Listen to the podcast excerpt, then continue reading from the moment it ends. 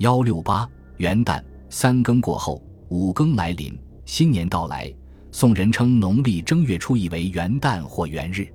刹那间，爆竹响彻天空，不仅晋中爆竹山呼闻声于外，而且爆竹高呼闻于街巷。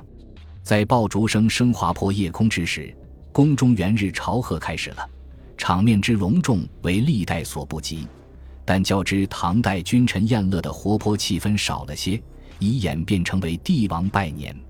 就在百官行朝贺礼时，寻常百姓家开始了拜天地、祭祖宗、互相拜年的喜庆景象。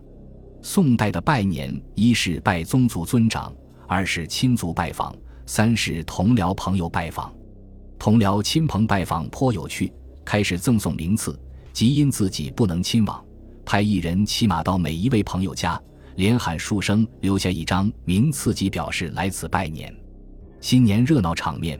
莫过于节日娱乐活动的增加，娱乐内容的丰富，如开封在元旦这一日，开封府放官铺三日，士庶自早互相庆贺，方向以食物、冻食果实、柴炭之类，割脚官铺，阶节彩棚，铺陈官书、珠翠、头面、衣着、花朵、绫抹、靴鞋、完好之类，兼列舞场歌馆，车马交驰。到了晚上，贵家妇女。送上官赌，入场观看，入室殿饮宴，冠席成风，不相笑雅。